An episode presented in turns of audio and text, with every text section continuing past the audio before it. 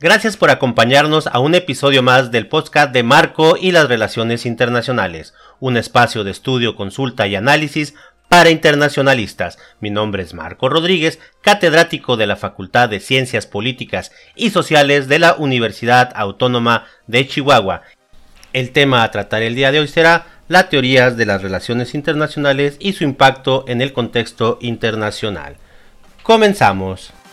La teoría de las relaciones internacionales intenta proveer un modelo conceptual sobre el cual sean analizadas las relaciones internacionales, sus implicaciones y la forma en que se estudia y entiende la participación de los actores y su influencia en el sistema internacional. Cada teoría ayuda a comprender el nacimiento de las relaciones internacionales como área disciplinaria independiente dentro de la ciencia política y sus profundos cambios y reflexiones hasta la actualidad. Cada una de ellas es reductiva y esencialista, en diferentes grados, basándose respectivamente en diferentes conjuntos de suposiciones. Las teorías de las relaciones internacionales actúan como un par de anteojos de color, permitiéndole al observador ver solo los eventos relevantes a cada teoría. Un adherente del realismo puede pasar por alto completamente un evento que un constructivista defina como crucial y viceversa. El número y carácter de los supuestos hechos por una teoría determinada, asimismo su utilidad, el realismo, teoría parsimoniosa y esencialista, es útil al revisar acciones históricas, por ejemplo, por qué X invadió a Y, pero limitada tanto en explicar cambios sistemáticos como, por ejemplo, el fin de la Guerra Fría. El liberalismo, por su parte, examina un número muy amplio de condiciones y es bastante perspicaz para analizar eventos pasados. Ninguna de estas teorías es para predecir eventos futuros, ya que el presuponerse científica asume la idea de que la ciencia explica el presente y los comportamientos. No predice el futuro. Para eso está la perspectiva, que también suele usarse en la ciencia de las relaciones internacionales. Las teorías de las relaciones internacionales pueden ser catalogadas en debates teóricos, en los cuales distintas visiones sobre la disciplina se enfrentan, presentando formas de pensar en conflicto aunque no excluyentes. Algunas de estas teorías son el constructivismo, el institucionalismo y el marxismo.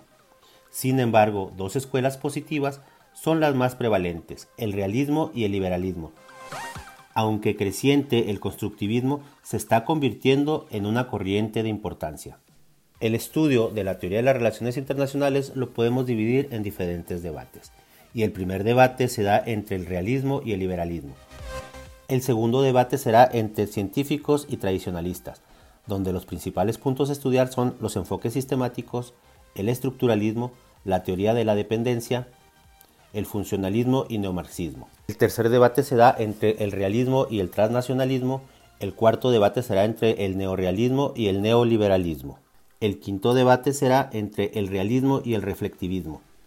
Y los principales enfoques reflectivistas son los que nos brindan la teoría crítica, el posmodernismo, el constructivismo, la plasticidad del mundo social y el feminismo. Otras escuelas del pensamiento serían el liberalismo, la teoría de la paz democrática, el institucionalismo, la escuela inglesa, el derecho natural, la sociedad internacional, la sociedad mundial y la teoría crítica sudamericana, entre otros. Así terminamos el capítulo del día de hoy. Déjanos tus comentarios y te espero pronto en un episodio más de Marco y las Relaciones Internacionales, un espacio de estudio, consulta y análisis para internacionalistas. Mi nombre es Marco Rodríguez, catedrático de la Facultad de Ciencias Políticas y Sociales de la Universidad Autónoma de Chihuahua. Hasta la próxima.